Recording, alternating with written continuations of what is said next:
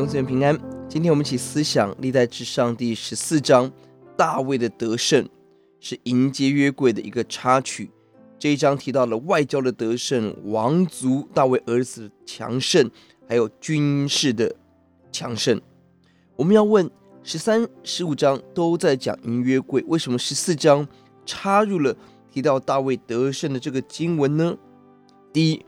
透过这个经文，让我们看到，即便大卫有软弱，十三章，但是他整个生命的方向是正确、讨神喜悦的，而且这些成功为未来做了预备，而这些成功也是讨神喜悦，也是神悦纳的一个记号，而特别把得胜非利士人对外邦偶像的处理与第十章的扫罗做了对比。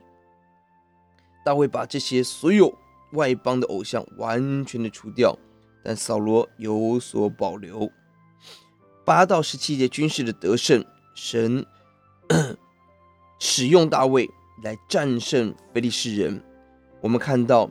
整个过程，大卫不断的求问，不断的得胜。要解在第十四节，大卫又求问神，神说不要一直的上去，要转到他们后头，从桑林对面攻打他们。上次征战的成功不能表证保证下次的得胜，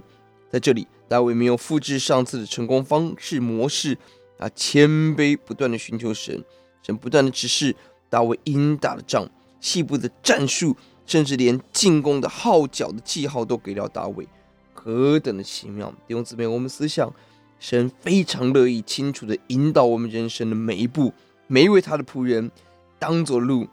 让我们要听到后面有声音说，这是正路，我们要行在其间。求主使我们人生的路、福音的路，每一步都扎实寻求神，得到神的引导跟赐福。我们低头来祷告，耶稣，我们感谢您。我们或有软弱，主啊，但你的大手没有离开我们。主啊，让大卫如何经历到外交、王族、军事的得胜，主让我们也经历到今天我们生活得胜，见证主，帮助我们不住的寻求。不住的聆听，不住的顺服，每一场人生的仗靠着耶稣，我们不能，但神一定可以为我们打一场场征战荣美得胜的战争。谢谢主，听我们的祷告，奉耶稣的名，阿门。